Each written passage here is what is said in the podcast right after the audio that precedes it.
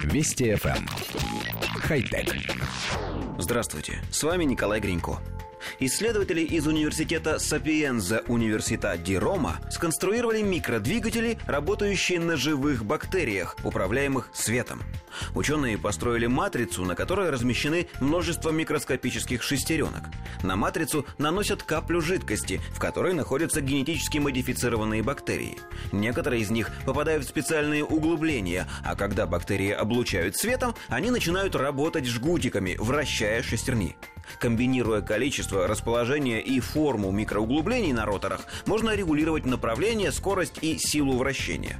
При этом каждым двигателем можно управлять индивидуально при помощи света, который и является основным источником энергии. Проведенные эксперименты показали, что максимальная скорость, с которой могут вращаться такие бактериальные двигатели, составляет 20 оборотов в минуту. Создатели технологии заявляют, что такие микродвигатели смогут в будущем приводить в движение микроботов, элементы миниатюрных биомедицинских лабораторий, которые выполняют функции сбора и сортировки отдельных клеток и многое другое.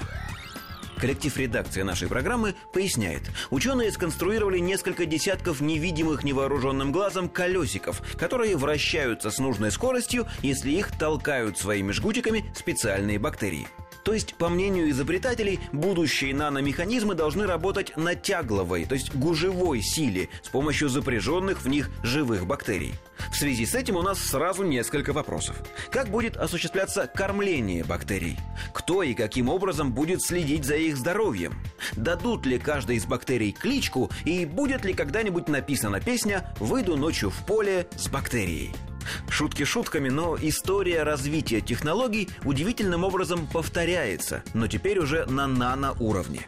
Рано или поздно способ вращения микроскопических шестеренок изменится, и произойдет что-то вроде смены крестьянской лошадки на железного коня. Микроботы научатся работать на электрической или еще какой-нибудь энергии и смогут лечить людей, строить механизмы и совершать другие операции, которые мы сегодня не можем себе даже вообразить. Нам остается только наблюдать и надеяться, что все это произойдет в ближайшем будущем. Хотя... Вести FM. Эм. Хай-тек.